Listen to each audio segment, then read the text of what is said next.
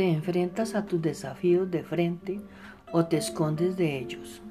Es muy importante enfrentar tus desafíos directamente y seguir adelante hacia el buen plan que Dios tiene para ti.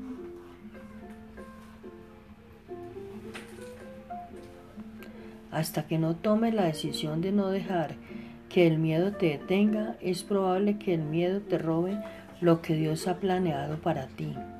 Entonces, cuando Dios dice no temas, Él no está diciendo que no debemos sentir miedo. Está diciendo que cuando sintamos miedo, no salgamos corriendo.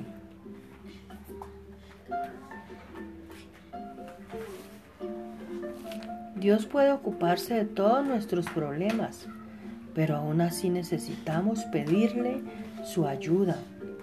Al orar e, ir a Dios te ayuda a desarrollar una relación de confianza y bilateral con Él.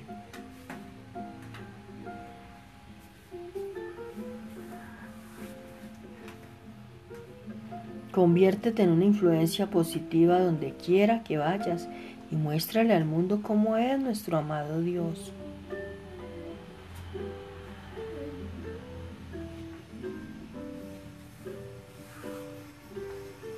No solo trates de perdonar a las personas, ora para que Dios te permita perdonar.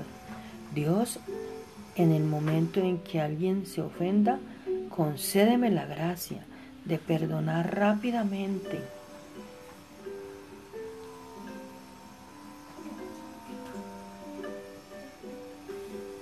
El estrés y la presión baja en la que vive la gente hoy no es la voluntad de Dios.